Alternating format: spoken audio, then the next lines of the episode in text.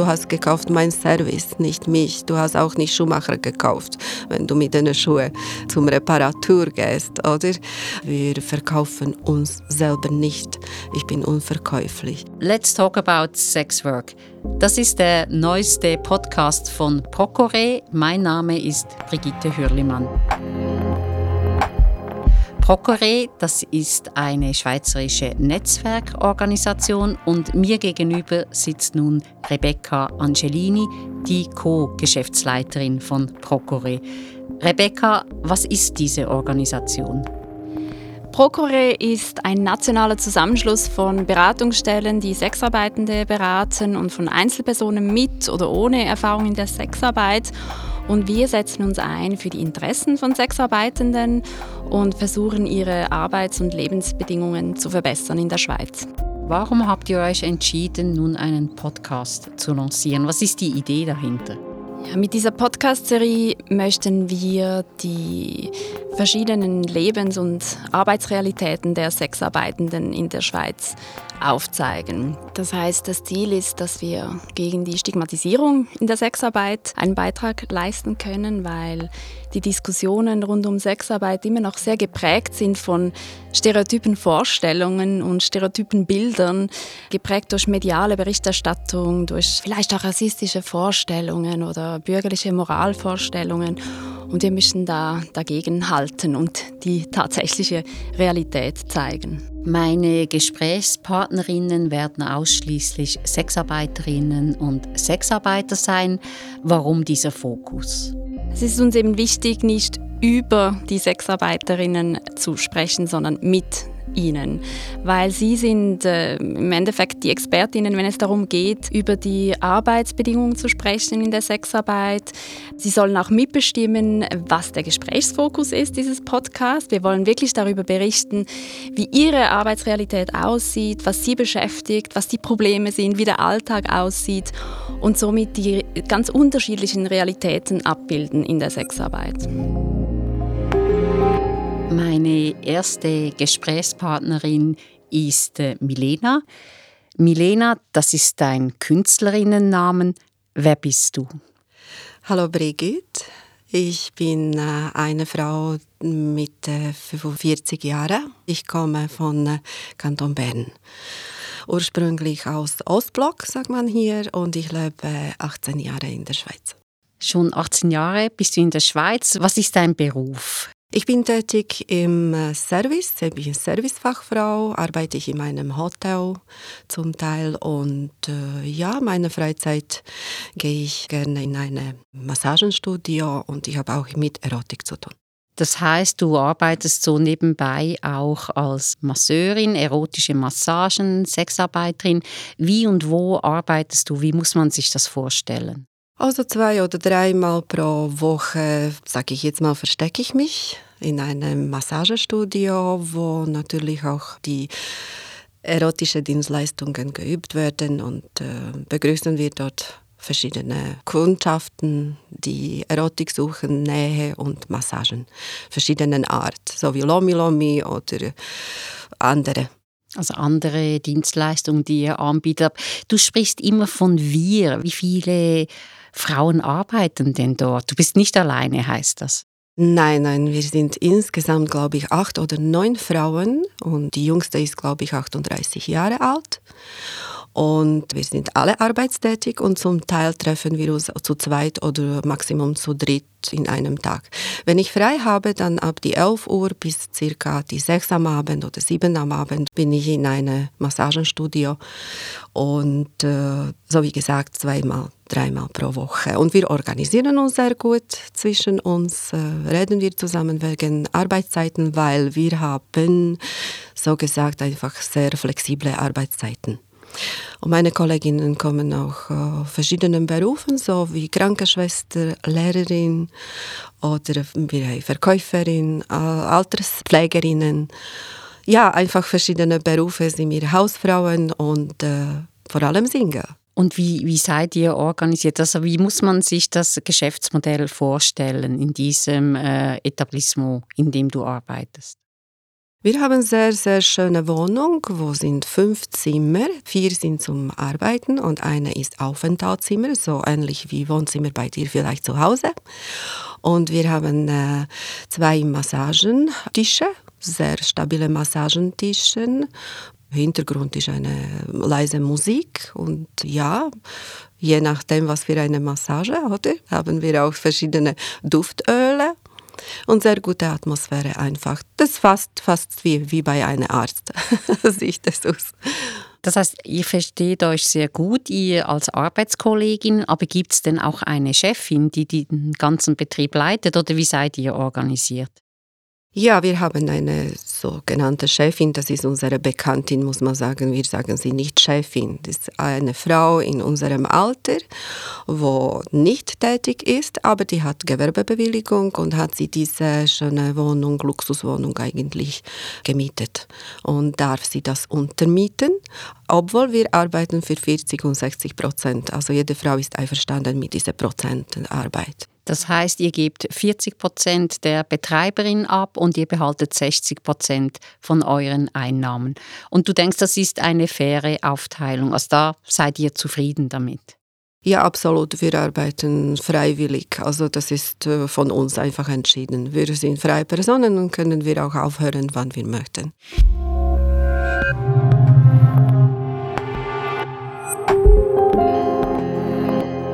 Nun befinden wir uns ja leider schon seit sehr langer Zeit in einer Pandemie. Wie, wie hat sich das auf eure Arbeit, auf deine Arbeit konkret ausgewirkt? Ja, wenn ich äh, sagen darf, also Frauen hat das wirklich schockiert. Ja, mich auch. Corona hat uns der Strich gemacht, wirklich über unsere finanzielle Grund, also muss ich sagen. Also das hat uns wirklich äh, sehr betroffen und absoluter Lockdown äh, letzte März 2020, April, Mai und so weiter. Ja, unsere, unsere Situation finanziell hat sich äh, verschlechtert, das muss man schon sagen. Wir dürften gar nicht arbeiten. Was heißt das jetzt konkret für dich in dieser Zeit, in der du gar nicht arbeiten durftest? Wie, was, was hast du da getan? Wovon hast du gelebt?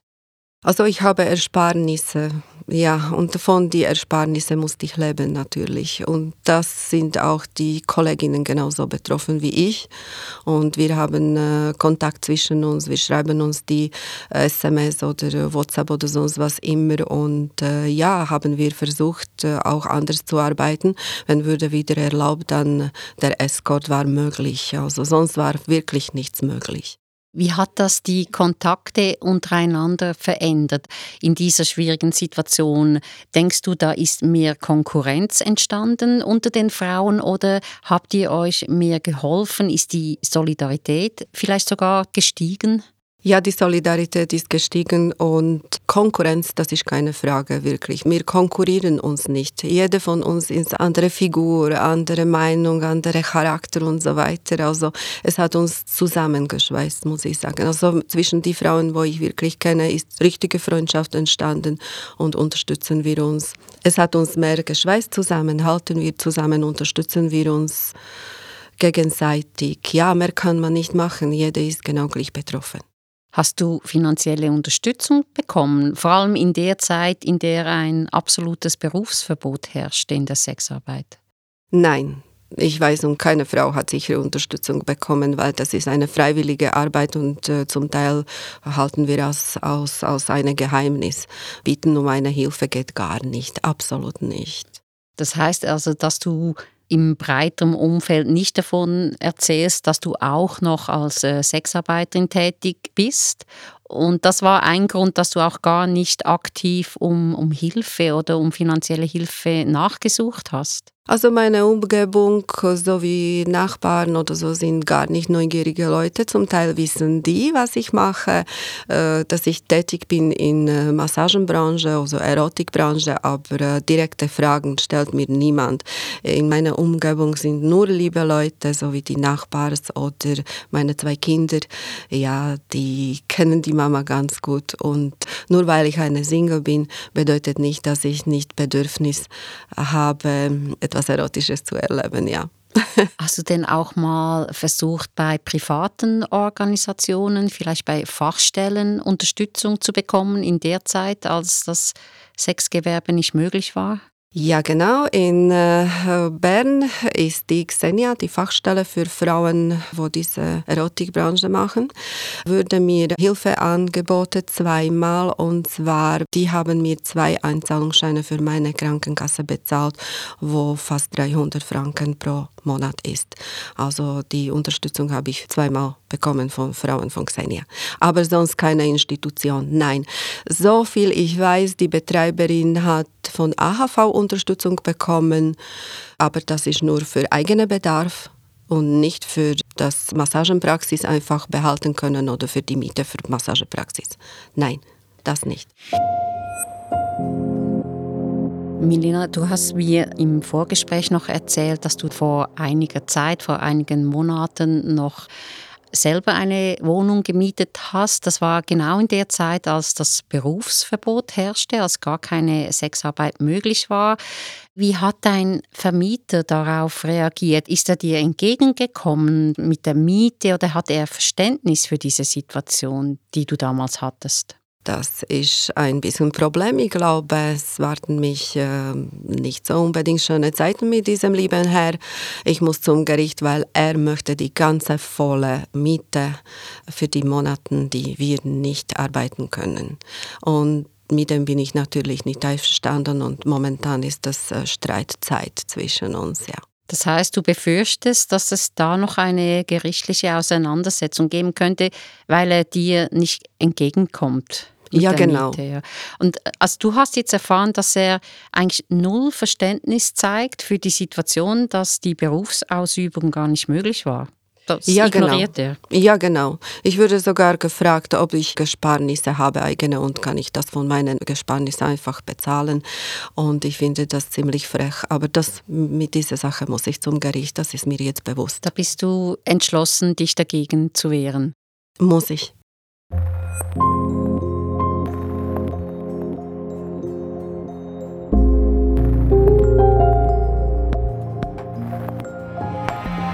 Wie haben eigentlich deine Kunden reagiert, also auf die Zeit, als das Berufsverbot herrschte oder generell auf die Pandemie? Hast du sie verloren? Konntest du sie behalten? Wie hat sich dein Verhältnis zu den Kunden verändert? Verhältnis zu den Kunden ist wirklich different. Es gibt Kunden, die Arbeit verloren oder zum Teil und haben nicht so äh, jetzt jede Woche die Möglichkeit zu mir zu kommen oder zu anderen Frauen. Es hat sich wirklich sehr verändert, muss man sagen. Also dieses Geld, wo wir, äh, sage ich jetzt mal, vor zwei Jahren verdient haben, verdienen wir nicht mehr. Aber äh, mit dem kann man wirklich nichts machen, als uns selber betroffen. Ja. Hast du viele Kunden verloren oder konntest du sie behalten? Ich sage ungefähr die Hälfte. Die Hälfte können sich nicht erlauben, mehr zu kommen. Denkst du, dass sich der Respekt der Kunden den Sexarbeiterinnen gegenüber verändert hat? Haben sie mehr Respekt für eure Arbeit, weil sie gemerkt haben, ja, dass es äh, nicht so einfach ist, wenn sie nicht mehr eure Dienstleistungen entgegennehmen können? Sehr interessante Frage von dir. Äh, ja, sehr interessante Frage. Ich habe das auch äh, längere Zeit studiert und muss ich sagen, die Charakter von den Kunden hat sich auch geändert. Die Corona hat die Kunden gezwungen, mehr erotische und Pornobilder und Pornofilmen schauen und äh, meistens kommen die jetzt zu uns mit verschiedenen Fragen, verschiedenen Sachen möchten die von uns. Ich nenne die sexuelle Deviationen, wo eine Hausfrau wie ich nicht so versteht und ich kann die, ich kann die gar nicht äh, einsetzen, sage ich jetzt mal. Ja, und ich bin überrascht, wie hat das die Männer auch verändert. Der Zeit, wo man alleine zu Hause bleiben muss, ähm, geschlossen zwischen vier Wänden, das verstehe ich, das habe ich auch selber gehabt. Hotel, wo ich arbeite, war auch zu. Und äh, was die Menschen alles äh, gegen die Langweile machen, ja, das ist auf uns natürlich und wir haben auch Geheimnisse. Aber ich kann sagen, die Männer haben das sicher verändert. Sehr. Und ich staune manchmal, was alles würde gefragt, ja. Und leider kann ich nicht diesen Service äh, üben. Eben. Aber das heißt, du bist in der Lage, deinen Kunden zu sagen, nein, sorry, das will ich nicht, das möchte ich mit dir nicht tun. Selbstverständlich, äh, weil ich mag Erotik, ich mag auch Sex, aber ich möchte das einfach so machen, dass es mir Spaß macht. Ich muss Spaß dabei haben und wenn es mir nicht Spaß macht, kann ich äh, nicht leidenschaftlich dabei sein und äh, lehne ich ab. Dann lehnst du es bei den Kunden ab. Wie ist das mit dem Preisdruck? Hast du den Eindruck, dass die Sexarbeiterin dank der Pandemie eher in der Lage sind, einen anständigen Preis zu verlangen oder versuchen die Kunden den zu drücken? Wie, wie hat sich das entwickelt? Kunden versuchen immer, immer die Preise runterdrücken. Das ist äh, nichts Neues. Das hat mit Pandemie nichts zu tun. Aber die Frauen versuchen, behalten die Preise ab die 100 Franken. Natürlich gibt es Frauen immer noch auf die Straße, wo die für 50 Franken arbeiten, 80 Franken arbeiten. Die sind eben nicht unter dem Dach, die haben äh, nicht so schöne Räume oder so. Aber wir in unserem Massagenstudio, Massagepraxis, wir behalten die Preise. Und äh, wenn der Kunde nicht einverstanden ist, muss einfach gehen und dann geht er. Also das heißt, wenn, wenn gute Arbeitsbedingungen herrschen, dann, dann haben die Frauen auch eher die Möglichkeit, die Preise durchzusetzen. Selbstverständlich. Wir halten die Preise ehrlich und das bleibt auch so. Das ist das Minimum. Was sind denn deiner Meinung nach gute Arbeitsbedingungen für Sexarbeiterinnen? Also gute Arbeitsbedingungen sind saubere Studios, das ist ganz wichtig, die Hygiene rundum und so. Und äh, ja, die flexible Arbeitszeiten und äh, was soll ich noch sagen? Ja, du kannst selber wählen, was dir selber passt. Oder es gibt viele Möglichkeiten, jetzt hin und her zu arbeiten, aber du musst äh, selber entscheiden, wo du arbeiten möchtest, wegen Klima und äh, wegen Hygiene und Sauberkeit und so weiter. Es gibt Möglichkeiten.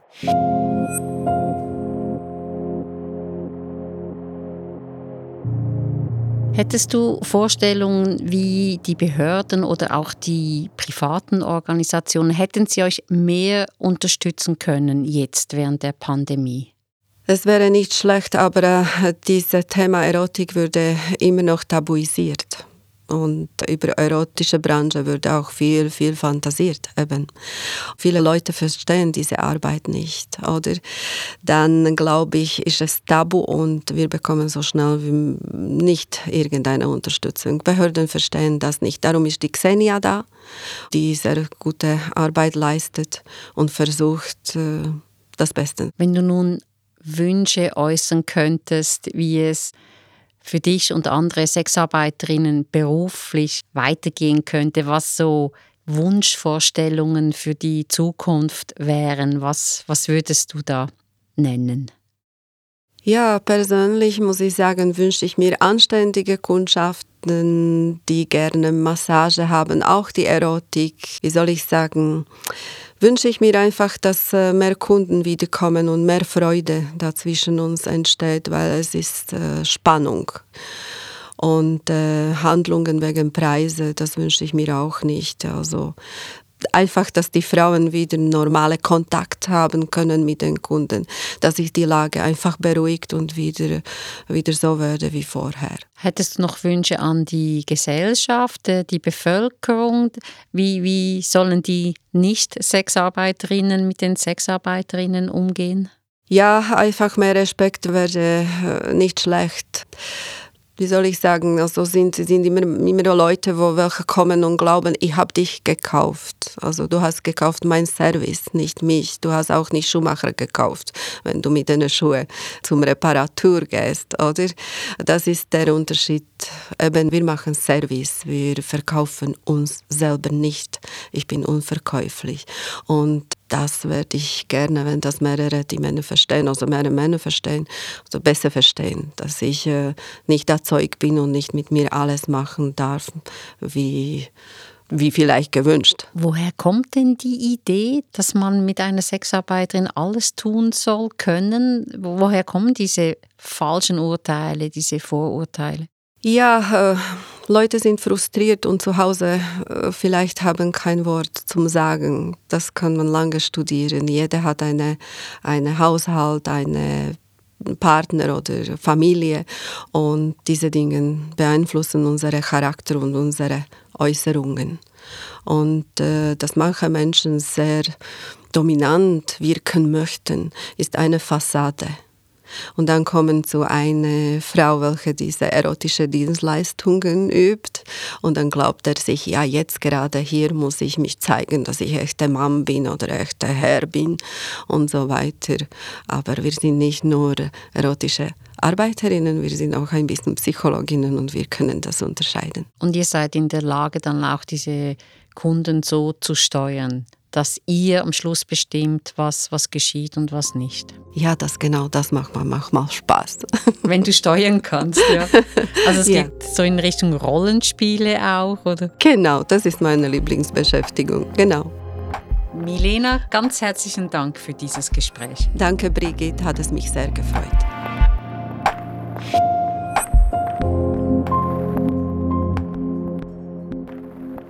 Das ist der Podcast Let's Talk About Sex Work von Procure.